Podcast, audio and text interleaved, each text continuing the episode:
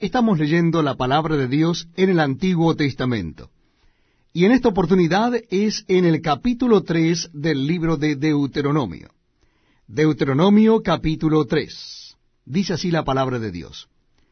Volvimos pues y subimos camino de Basán, y nos salió al encuentro Og, rey de Basán, para pelear, él y todo su pueblo en Edrei. Y me dijo Jehová, no tengas temor de él, porque en tu mano he entregado a él y a todo su pueblo, con su tierra, y harás con él como hiciste con Seón, rey amorreo, que habitaba en Esbón. Y Jehová nuestro Dios entregó también en nuestra mano a Og, rey de Basán, y a todo su pueblo, el cual derrotamos hasta acabar con todos. Y tomamos entonces todas sus ciudades, no quedó ciudad que no la tomásemos sesenta ciudades, toda la tierra de Argob, del reino de Og en Basán. Todas estas eran ciudades fortificadas con muros altos, con puertas y barras, sin contar otras muchas ciudades sin muro. Y las destruimos como hicimos a Seón, rey de Esbón, matando en toda ciudad a hombres, mujeres y niños. Y tomamos para nosotros todo el ganado y los despojos de las ciudades también tomamos en aquel tiempo la tierra desde el arroyo de Arnón hasta el monte de Hermón, de manos de los dos reyes amorreos que estaban a este lado del Jordán. Los sidonios llaman a Hermón Sirión y los amorreos Senir. Todas las ciudades de la llanura, y todo Galaad, y todo Basán, hasta Salca y Edrei, ciudades del reino de Og en Basán porque únicamente Og, rey de Basán, había quedado del resto de los gigantes. Su cama, una cama de hierro, ¿no está en Rabá de los hijos de Amón? La longitud de ella es de nueve codos y la anchura de cuatro codos, según el codo de un hombre. Y esta tierra que heredamos en aquel tiempo, desde Aroer, que está junto al arroyo de Arnón, y la mitad del monte de Galaad, con sus ciudades, la di a los Rubenitas y a los Gaditas. Y el resto de Galaad y todo Basán del reino de Og, toda la tierra de Argob, que se llamaba la tierra de los gigantes, lo di a la media tribu de Manasés.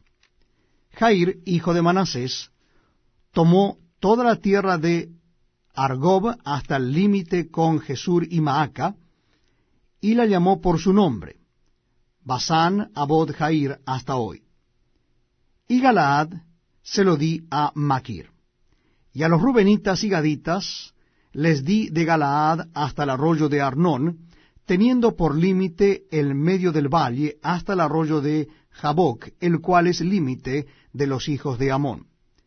También el Arabá, con el Jordán como límite desde Cineret hasta el mar del Arabá, el mar salado, al pie de las laderas del Pisga al oriente. Y os mandé entonces diciendo, Jehová vuestro Dios os ha dado esta tierra por heredad, pero iréis armados todos los valientes delante de vuestros hermanos los hijos de Israel. Solamente vuestras mujeres, vuestros hijos y vuestros ganados, yo sé que tenéis mucho ganado, quedarán en las ciudades que os he dado, hasta que Jehová dé reposo a vuestros hermanos, así como a vosotros, y hereden ellos también la tierra que Jehová vuestro Dios les da al otro lado del Jordán. Entonces os volveréis cada uno a la heredad que yo os he dado.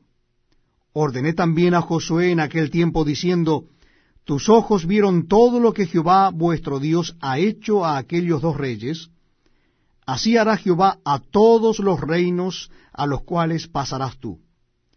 No los temáis, porque Jehová vuestro Dios, Él es el que pelea por vosotros.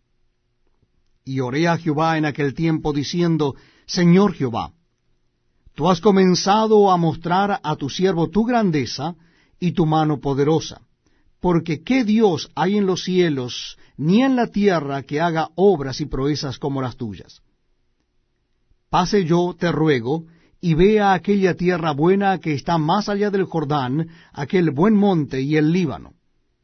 pero Jehová se había enojado contra mí a causa de vosotros, por lo cual no me escuchó.